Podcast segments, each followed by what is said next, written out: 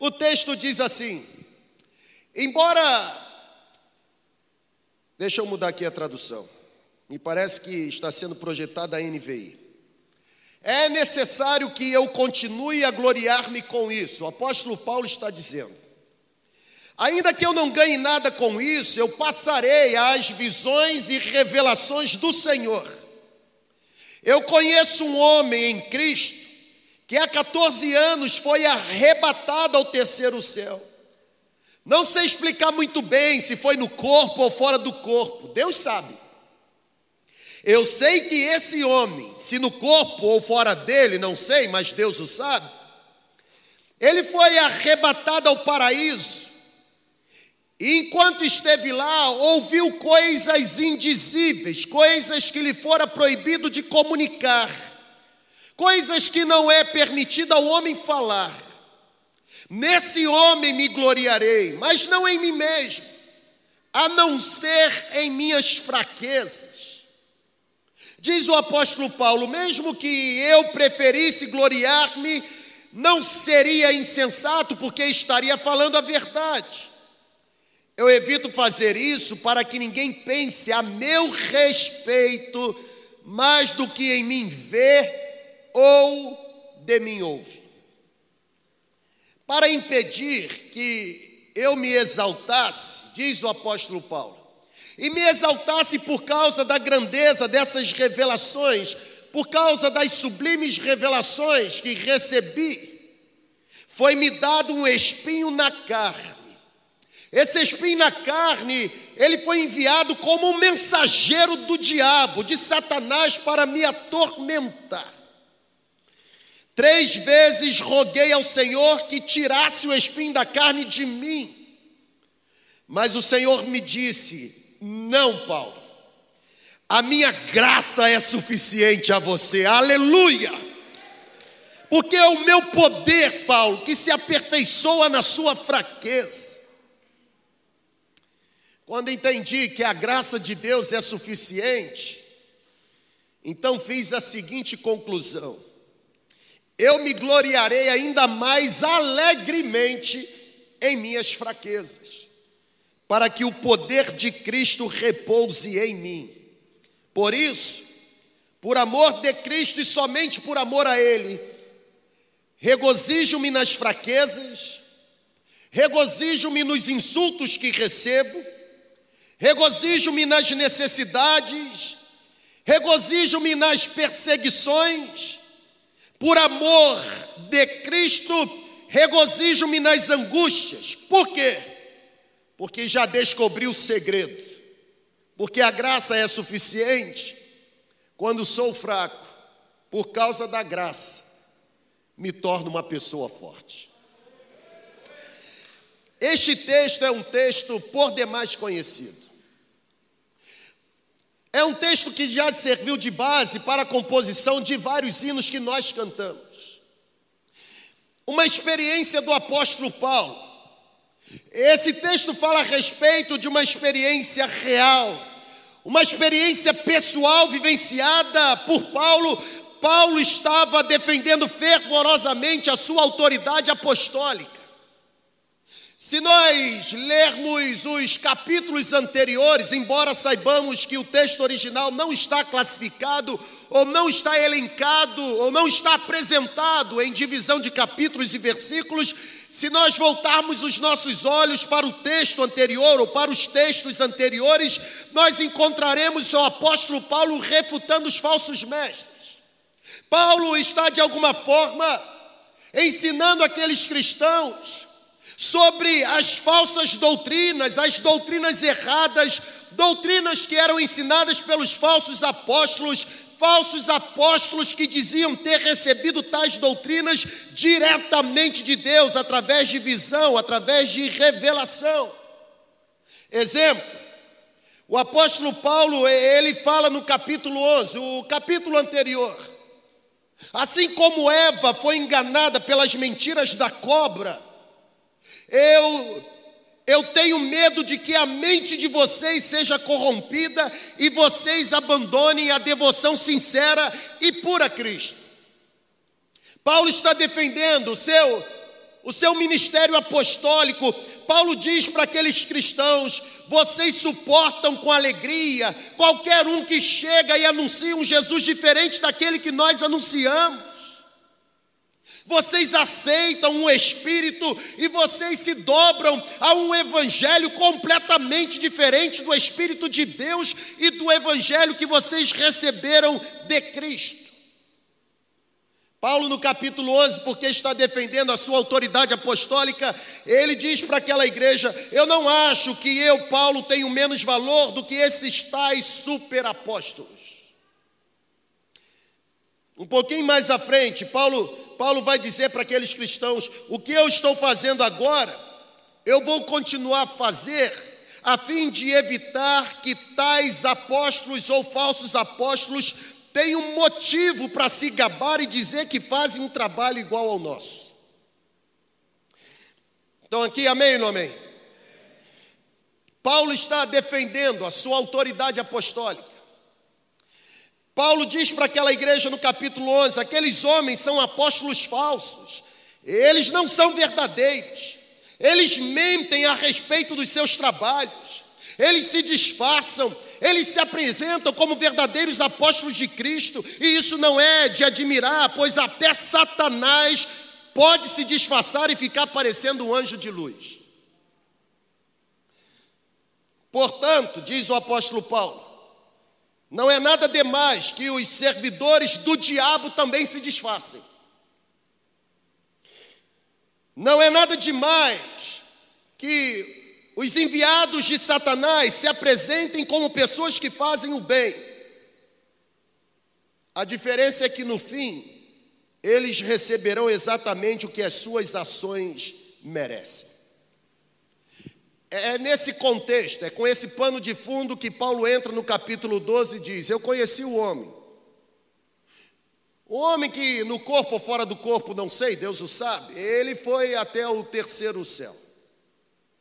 E lá, quando chegou, começou a ouvir coisas, coisas que lhe fora proibido de compartilhar, coisas indizíveis. Paulo chega a dizer que por causa dessa grande revelação, aquele que recebeu, também recebeu em si um espinho na carne, que funcionava como mensageiro do diabo a esbofeteá-lo dia e noite. A expressão no original é punho cerrado como numa luta de boxe. E Paulo, ele nesse texto, ele diz que esse espinho na carne lhe foi dado para impedi-lo de se exaltar por conta da grandeza das revelações que recebeu. Pessoal, preste muita atenção. Nenhum teólogo, nenhum historiador, nenhum pesquisador, por mais perspicaz que seja, Ninguém conseguiu até hoje decifrar o enigma, ninguém foi capaz, inclusive nos dias atuais, descrever com exatidão que era, na verdade, de verdade, esse espinho na carne de Paulo.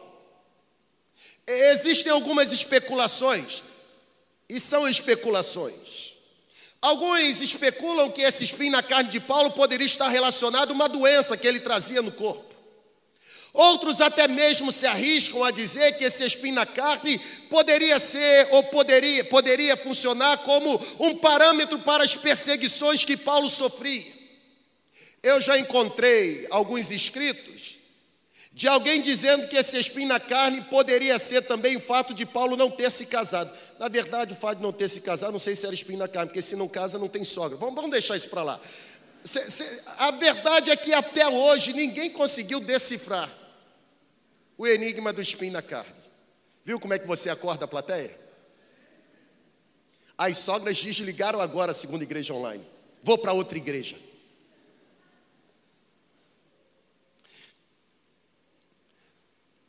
Qual a razão de Deus ter colocado ou Deus ter permitido que um espinho na carne se apoderasse de Paulo? Eu não encontro outra razão para tamanho sofrimento. Eu não encontro outra finalidade para que Paulo tivesse que conviver com um sofrimento provocado por um espinho na carne, senão uma. Qual a razão? assegurar e assegurar em Paulo um espírito humilde. O próprio Paulo diz: Me foi dado para que eu não me ensoberbecesse, para que eu não me envaidasse, para que eu não me sentisse o suprassumo. Deus usou o espinho para manter de joelhos o servo a quem confiou tantos dons. Quando eu chego nesse exato momento da nossa do nosso compartilhamento, me vem um ponto na mente e eu destaco para você. Se Deus usou o espinho para manter Paulo de joelho, Paulo a quem Deus deu tantos dons, a primeira conclusão que eu faço é que nós precisamos aprender a conviver com os espinhos em nossa carne. Nós precisamos aprender a conviver com os sofrimentos que nós temos. Eu, quando me refiro a espinho, eu estou falando a respeito de desconforto. Eu, quando me, quando me refiro a espinho, eu estou falando sobre sofrimento, sobre aflição, sobre um determinado momento da vida que eu e você não gostamos de viver. Nós precisamos aprender a conviver com espinho na carne. Sabe por quê? Porque é inevitável. Quer ver um texto? Jó capítulo 5, versículo 7. Olha o que esse texto diz. A Bíblia diz: Mas o homem nasce para o enfado, como as faíscas das brasas voam para cima. Hum. Sabe fazer hermenêutica? Sabe interpretar? A Bíblia está dizendo o seguinte: o homem nasce para o sofrimento, o homem nasce para as dificuldades, o homem nasce para a aflição, assim como as fagulhas voam para cima. Não tem como evitar. Bem-vindo ao clube.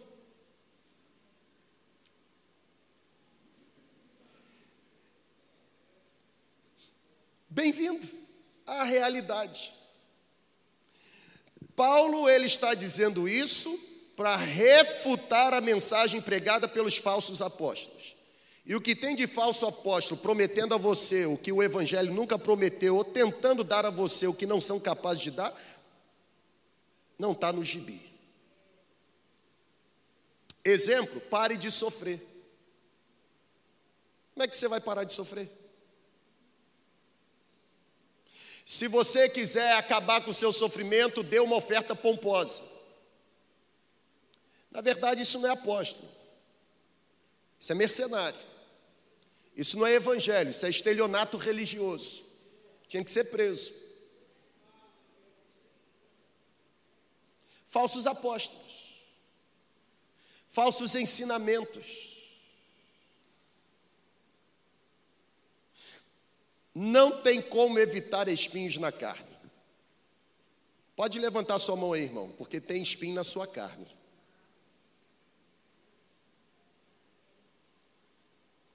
Tem ou não tem? E é óbvio que quando eu falo de espinho na carne, não necessariamente um sofrimento presente, mas a sua vulnerabilidade. Todo mundo aqui é vulnerável em uma área. E é exatamente onde você tem vulnerabilidade que começa o seu grande sofrimento. Porque termos vulnerabilidades significa que corremos o risco de perdermos para nós mesmos.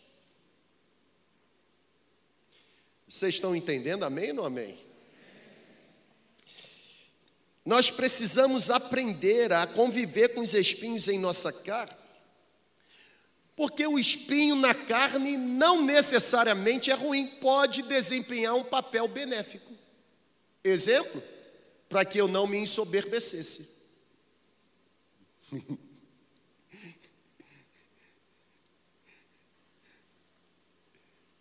Na verdade, Paulo ora e Deus não retira, não é porque Deus tem prazer no sofrimento de Paulo. É, é porque Deus está livrando Paulo do próprio Paulo. Tem pessoas que não recebem o que querem, não porque Deus não quer abençoar, mas porque a bênção de Deus é livrar essa pessoa dela mesma. Já viu vaidoso recebendo elogio? Já viu gente metida ostentando? Já viu gente soberba desprezando quem não tem? Espinho na carne. Nós precisamos aprender a conviver, porque pode ser que o espinho na carne desempenhe um papel benéfico. Exemplo: o sofrimento ele pode produzir resistência. Na verdade, o sofrimento ele pode produzir perseverança. O sofrimento, ele tem a capacidade de revelar para nós a verdadeira, a legítima identidade que nós temos. É o sofrimento quem revela para nós, sem qualquer tipo de cera, sem qualquer tipo de maquiagem, quem nós realmente somos. Exemplo, Marcos capítulo 5. Marcos 5 fala acerca de um homem chamado Jairo. Quem era Jairo? A Bíblia diz: principal da sinagoga, ou um dos principais da sinagoga, gente importante gente com pedigree, gente que de alguma forma tinha status quo, gente que de alguma forma trazia em si uma credencial. Eu sou um dos principais da sinagoga. Enquanto a sua filha não estava à beira da morte, para que procurar Jesus? Mas bastou a menina de 12 anos estar à beira da morte, que para Jairo não importou ser um dos principais da sinagoga. Não importou título, não importou diploma, não importou academicismo, não importou classe social, poder intelectivo, nada disso serviu. O sofrimento nivela todo mundo por baixo.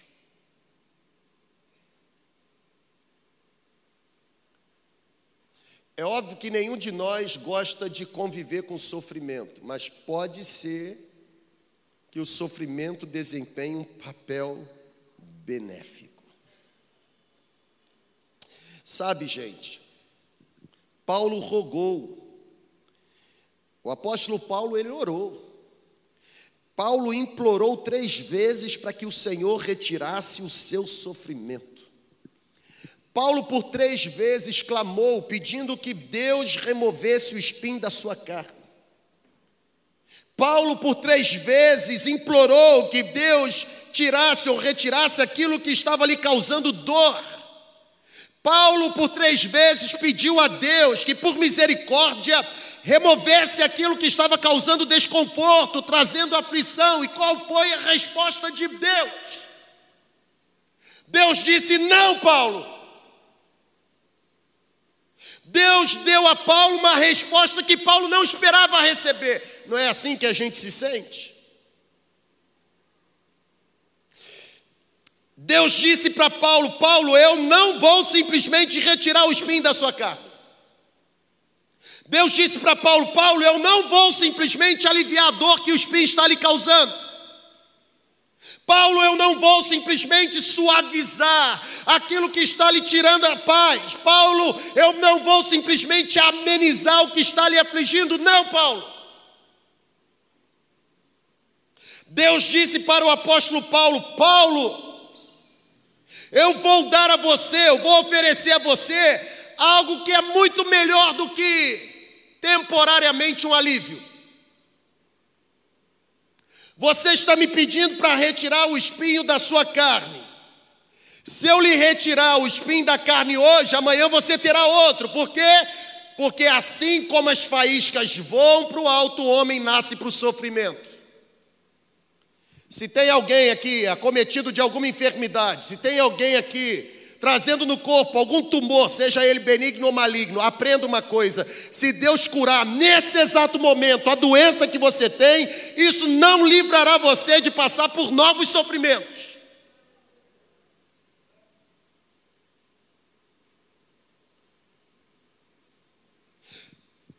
A cura completa não é cura temporária. Sabe qual é a nossa grande cura? Irmão, a nossa grande cura é a morte. Que loucura, né? Porque enquanto estivermos vivos, Valdinei, nós vamos sofrer. Fui curado hoje, amanhã eu tenho outra coisa que vai me atormentar. Serei curado e assim eu vou vivendo. Agora, o dia que Deus me arrancar dessa terra, o sofrimento não vai me alcançar mais, porque a Bíblia diz que a nossa leve e momentânea tribulação produz em nós eterno peso de glória, acima de toda comparação, porque nós não somos daqueles que andamos por aquilo que vemos, o que vemos é temporário, é efêmero, é transitório, mas o que não vemos é eterno, é por isso que Paulo diz: tem por certo que qualquer sofrimento, qualquer espinho na carne, qualquer aflição no tempo presente, jamais poderá ser comparado com a glória que em nós haverá de ser revelada. Sabe, gente, Paulo pediu e Deus disse: não. Eu vou dar a você algo muito melhor do que mera ausência de dor. Paulo, eu vou dar a você, eu vou entregar a você a minha graça. A minha graça é suficiente. Deus está falando para Paulo: Paulo, é a minha graça, e porque é a minha graça suficiente, que você terá capacidade, não é de não sentir dor, mas de suportar qualquer desconforto deste tempo presente. Eu tenho uma palavra de esperança para mim e para você, e eu trago no poder do Espírito Santo. Nós precisamos aprender a conviver com sofrimento. Para com esse negócio de achar que porque você está sofrendo tem que se matar. Só quer se matar quem está no sofrimento, quem ainda não experimentou o alívio provocado pela presença da graça de Deus. Não tem sofrimento nessa terra, por mais cruel que seja, não tem sofrimento nessa terra que pode ser comparado com a glória que em nós haverá de ser revelada.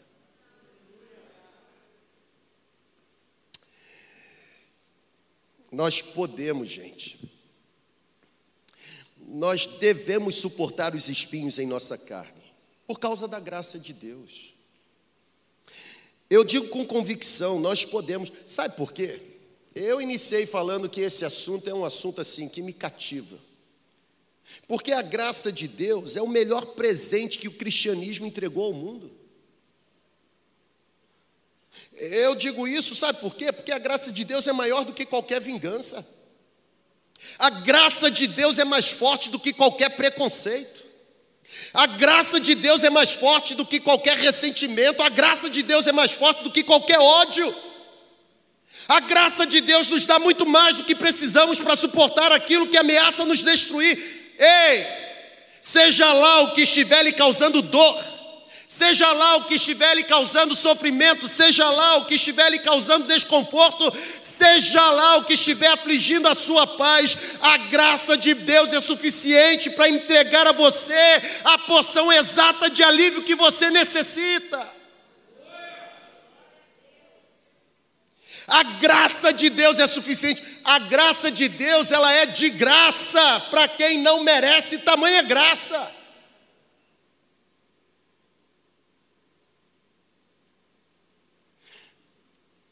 Eu sou uma dessas pessoas. Diz a história que um garoto chegou na idade que precisava se especializar em sua cidade, uma cidade muito pequena, não tinha condições. Agora os seus pais investem para que ele possa estudar em outro local. E ele teria que enfrentar algumas, alguns dias, dois ou três dias de navegação. E a história diz que aquele menino, ele levou na sua bagagem, ele levou pouco dinheiro, porque a família tinha pouco recurso, e a mãe cuidadosamente preparou algumas marmitas para que ele pudesse suportar dois ou três dias de viagem. Aquele menino entrou naquele, naquela, naquela embarcação e, E veio o primeiro dia e ele na comida da mamãe, ó. Veio o segundo dia e ele na comida da mamãe, ó. Veio o terceiro dia e ele na comida da mamãe. O problema, ou a questão, é que surgiu um imprevisto. E a viagem que duraria dois ou três dias teve que ser estendida por questões climáticas. E aquele garoto agora ficou em crise, porque não tinha mais a comida da mamãe, tinha pouquinho dinheiro. E ele percebia que no restaurante principal da embarcação as pessoas entravam, e do lado de dentro do restaurante via um cheiro agradável, sabe? O cheiro de uma comida bem feita. E ele ficava ali olhando as pessoas entrarem, os navegantes adentrarem aquele grande salão, refeitório, aquela mesa farta, as pessoas se servindo e ele ficava olhando. Até que um dia ele não aguentou, até que um momento ele não aguentou, se aproximou do porteiro, do funcionário que estava à entrada e disse assim: Como é que eu faço para entrar? Quanto custa?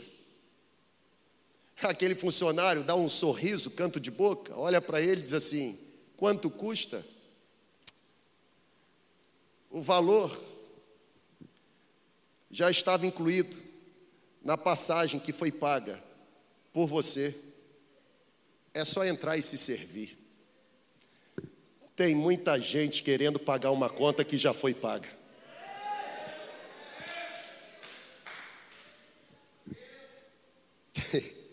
Tem gente passando fome porque é bobo. Pastor Elísio disse hoje pela manhã, Hebreus capítulo 4, irmãos, o véu se rasgou, o acesso está liberado, o caminho está pavimentado. Nós podemos, por causa dos méritos do nosso sumo sacerdote, com ousadia e coragem, intrepidez, nós podemos adentrar. O acesso está livre. Entre e coma.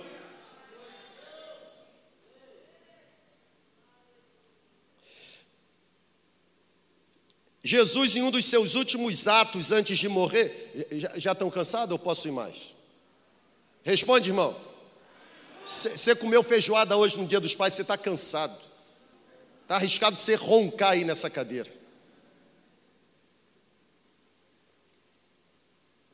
Jesus, em um dos seus últimos atos antes de morrer, a Bíblia diz que Jesus perdoou o ladrão que estava preso com ele na cruz. E olha para cá, Olha para cá, Jesus perdoou aquele homem, mesmo sabendo que aquele homem estava possivelmente se convertendo mais por medo do que por qualquer outra coisa. E ainda assim, Jesus deu para ele uma promessa. Jesus perdoou aquele homem, apesar daquele homem nunca estudar, aquele homem jamais estudaria a Bíblia, aquele homem jamais frequentaria uma sinagoga, aquele homem jamais entraria num prédio de uma igreja, aquele homem, inclusive, jamais acertaria a sua vida com todos aqueles que ele havia prejudicado. Aquele pecador disse para Jesus: Senhor, lembra-te de mim. Qual foi a resposta de Jesus? Hoje mesmo estarás comigo no paraíso. Isso significa dizer que a graça não é resultado do que fizemos, fazemos ou faremos, mas a graça é subproduto do amor de Deus por nós, o amor incondicional, altruísta, desinteresseiro, desinteressado, o amor que ama apesar de, o amor que não pode ser comprado, o amor que não pode ser barganhado. O caráter de Deus está relacionado com aquilo que Deus decidiu fazer na cruz do Calvário por nós, apesar do nosso demérito. A nossa compreensão acerca da graça está equivocada. É por isso que a gente fica na porta. Quanto custa para entrar? O que, é que eu tenho que fazer aqui para ser aceito?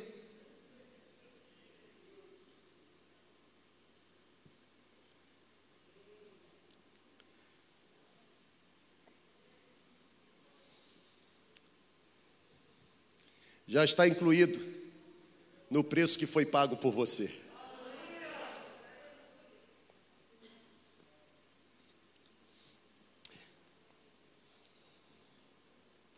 A nossa compreensão acerca da graça é equivocada. Na verdade, gente equivocada sobre a graça começa a se questionar.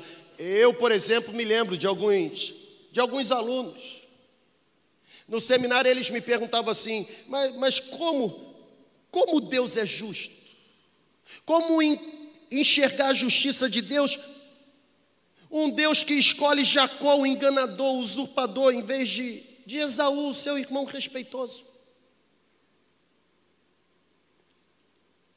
Conceito equivocado acerca da graça. É por isso que nós nos questionamos. Exemplo: como Deus pôde conferir poderes sobrenaturais a um delinquente chamado Sansão?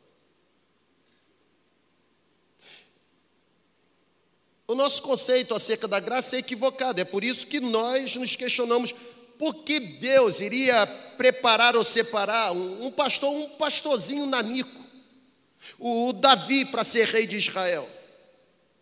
Na verdade, por que Deus iria conferir um sublime dom de sabedoria a um homem chamado Salomão, que foi resultado do, do relacionamento adúltero entre Davi e a mulher de Urias? Sabe por que nós questionamos? Olha para cá e você vai vibrar. Nós nos questionamos porque a nossa compreensão acerca da graça é equivocada.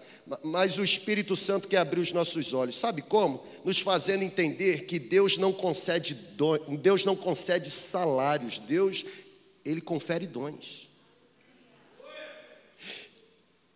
Nenhum de nós recebe pagamento com base no mérito. Até porque se nós fôssemos receber pagamento com base no mérito que possuímos, nós seríamos fulminados, gente. Nenhum de nós tem capacidade em si mesmo de satisfazer as exigências de Deus para uma vida perfeita. Se nós fôssemos pagos com base na justiça de Deus, todos nós iríamos para o inferno.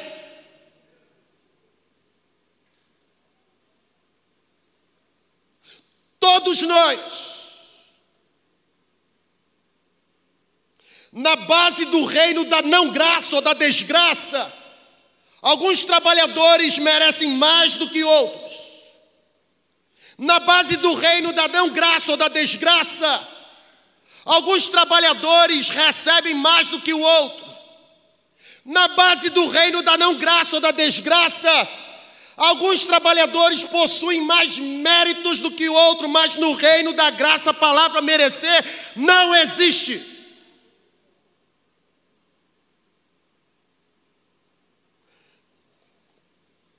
Nós somos aceitos, não porque trazemos conosco qualquer mérito, nós somos aceitos, porque o olhar do trono, antes de nos encontrar, ele encontra o sacrifício da cruz que nos justifica de todo e qualquer pecado.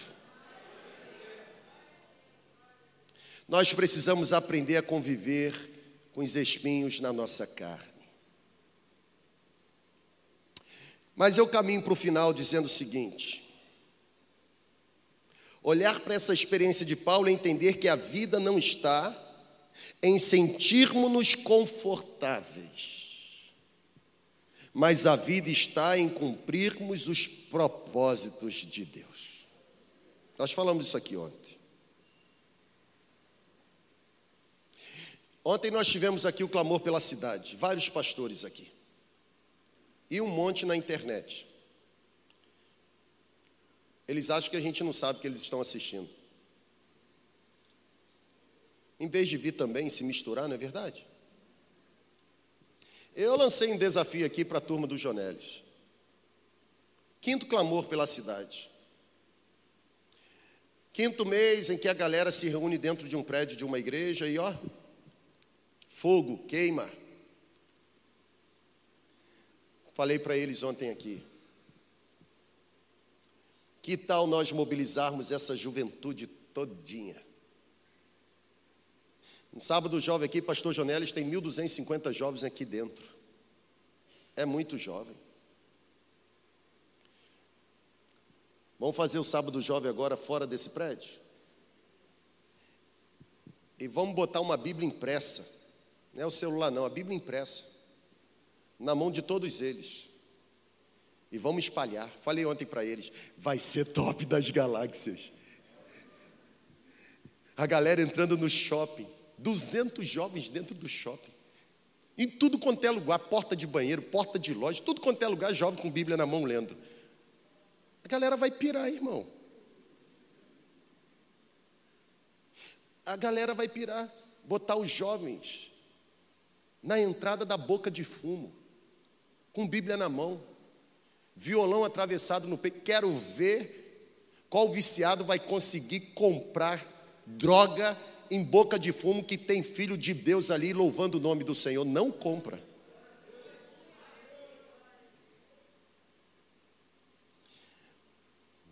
A criação aguarda com grande expectativa a manifestação dos filhos de Deus.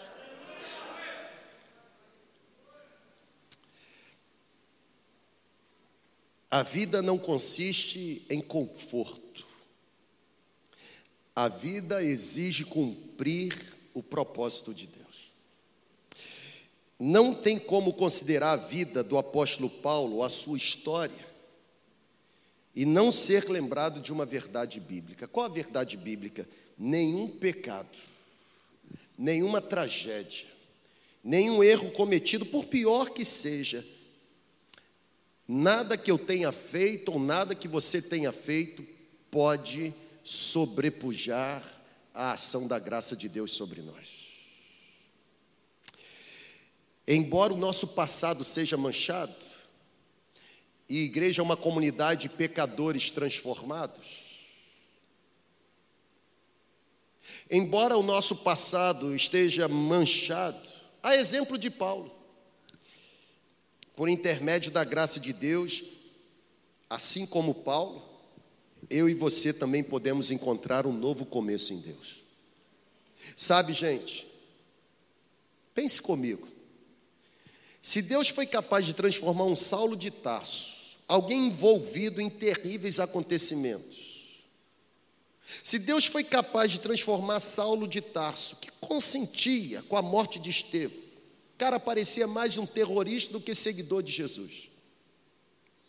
Se Deus foi capaz de transformar um Saulo de Tarso em Paulo, o apóstolo que pregou e viveu intensamente a mensagem da graça, pensa comigo, você acha mesmo que Deus não tem poder suficiente para transformar a sua vida também?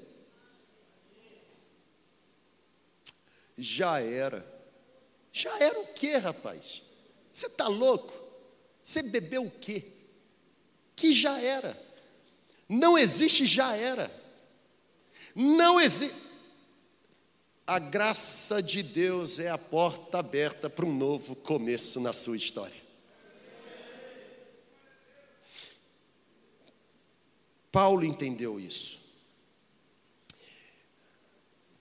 Para o apóstolo Paulo, a atuação, a manifestação do poder de Deus era mais importante do que a ausência de qualquer dor. Ele entendeu isso.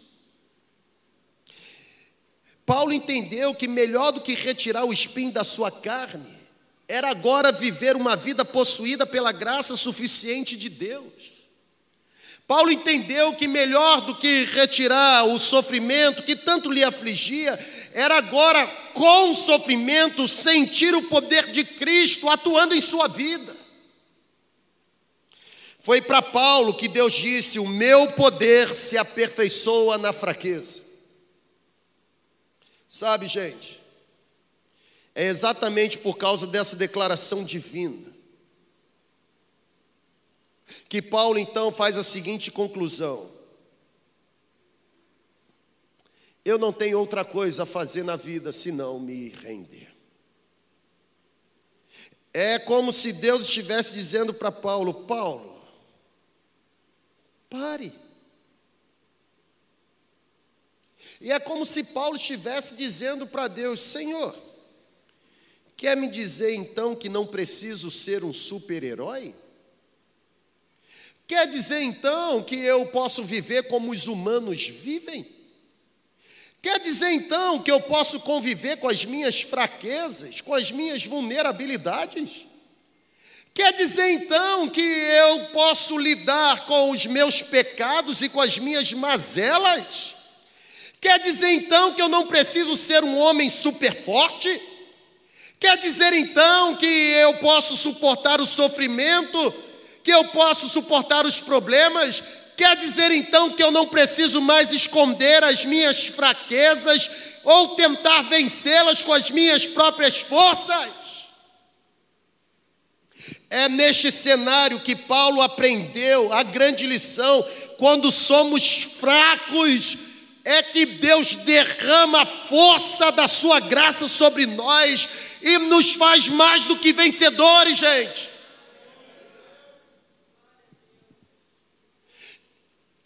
É, é, vamos terminar. Vocês estão cansados.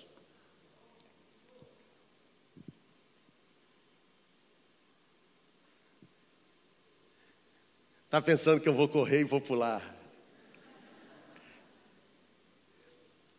Mas eu faria, sem problema. Porque apesar de não enxergar, eu sei que existem duas mãos fortes o suficiente, estendidas para me amparar.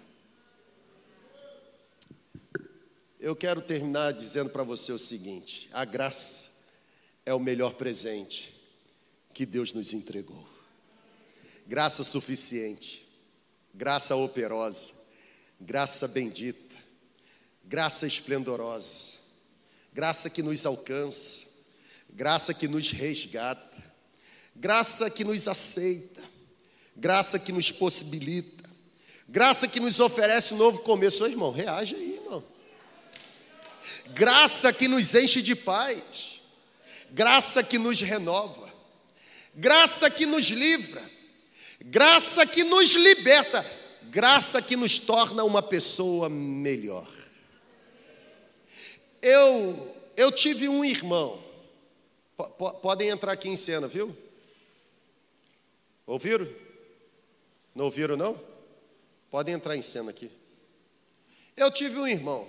Você está elegante, Fredinho. Parabéns. Mariana escolheu muito bem a sua roupa hoje. Ficou top. Bonito. Menino bom. Olhar da graça. Eu não gosto de brincar com ele, não, porque ele é muito sério. A gente vai falando e fica assim para a gente.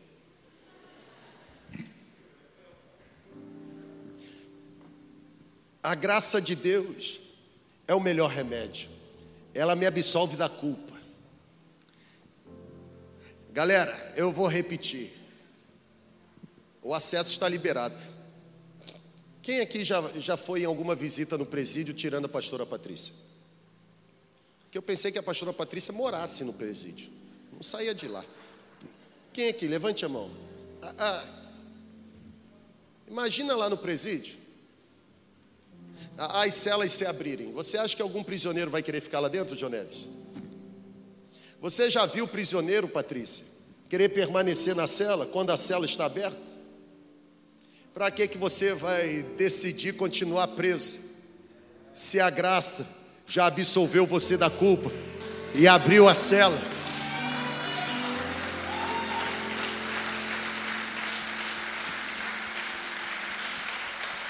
A graça é suficiente, cara. A graça torna a gente pessoas melhores. Eu, eu tive um irmão, ele morreu em 1983. Eu tinha três anos e ele tinha nove. Seis anos de diferença. E papai e mamãe sofreram muito com Leandro. Leandro era, era especial. Depois que Leandro morreu, parece que todo aquele sofrimento com Leandro se transformou em excesso de zelo com Adonia Júnior, já viu? Pensa num cara que foi criado mimado. Eu sofria bullying. Na época não tinha esse nome, mas eu sofria, por quê? Congresso de Embaixadores do Rei. A garotada aí, a mamãe botava na minha bagagem Yakut, Danoninho, Todinho. É por isso que tem uns engraçadinhos.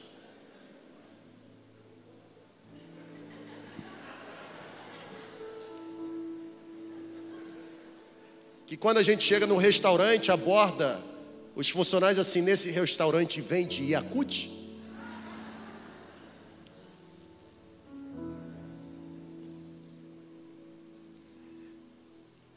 Pensa num cara mimado.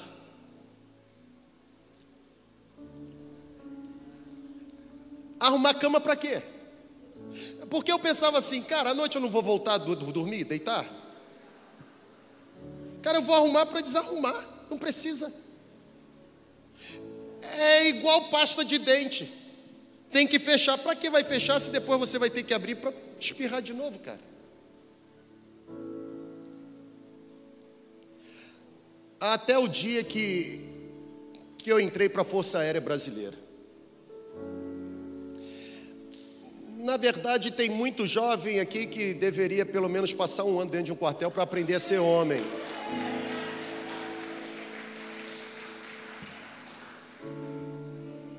Porque é jovem como eu fui, mimado, sabe? Toalha em cima da cama, cueca não sei aonde, meia não sei aonde. Mamãe entregando tudo na mão. Toma vergonha na cara, rapaz. Querendo impressionar a gatinha com dinheiro do papai? Vai trabalhar, rapaz. Hã? É. Quer impressionar a gatinha com cartão de crédito do papai, Nubank. Aí vai olhar, papai que bota dinheiro lá. Trabalhar, rapaz. Sabe por que eu estou dizendo tudo isso? Porque a graça, ela torna a gente uma pessoa melhor. Quando eu entrei para a aeronáutica, eu fui exposto a um padrão mais elevado. Porque se eu deixasse uma ruga na roupa de cama que cobria a cama que eu estava, era pernoite. Não voltava para casa. Não gosto de comer isso aqui. No recrutamento, não come não para você ver. Vai pintar meio fio, no sol quente. estar exposto a um padrão mais elevado mudou o meu jeito de ser. Eu estou dizendo isso porque é exatamente o que o poder da graça faz conosco. A graça nos expõe a um padrão mais elevado. É por isso que a nossa vida é transformada. A pergunta é: para que continuar aprisionado? se o cárcere já foi arrebentado? Será que você não consegue ouvir o barulho? Eu fiquei três anos como capelão voluntário no Batalhão Especial Prisional em Benfica, o chamado Ponto Zero. Três anos. Era interessante porque Mariana dizia assim: Papai, você vai para onde? Mariana Eduardo. Aí, aí se dizia para ela: ah, Papai, papai vai lá no presídio dos policiais. Aí ela diz assim: Ué, mas se é policial, por que está no presídio? Quando eu entrava, gente, e aquela porta se fechava atrás de mim, irmão, pensa num barulho infernal. Porque eu subia lá para o terceiro andar, pensando assim: pode ser o último dia.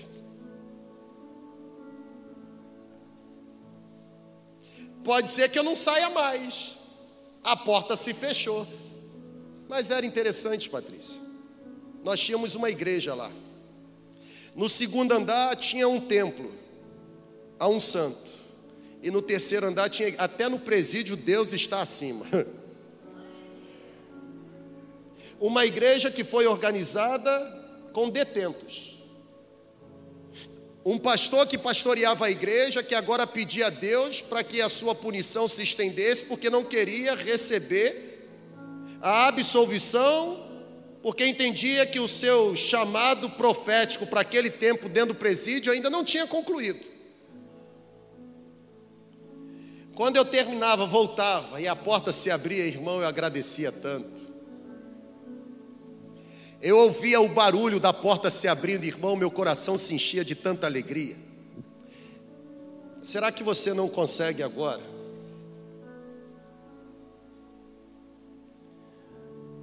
ouvi o barulho dos trincos sendo removidos, as portas sendo arrastadas,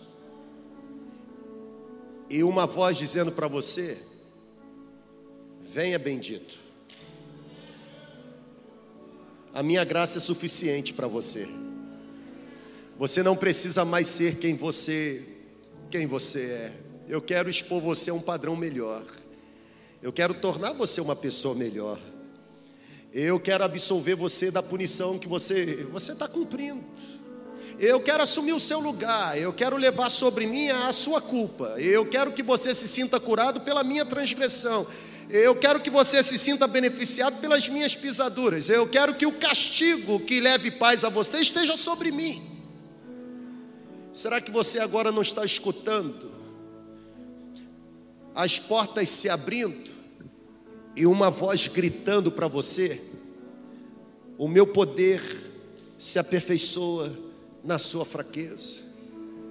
Venha, mas venha mesmo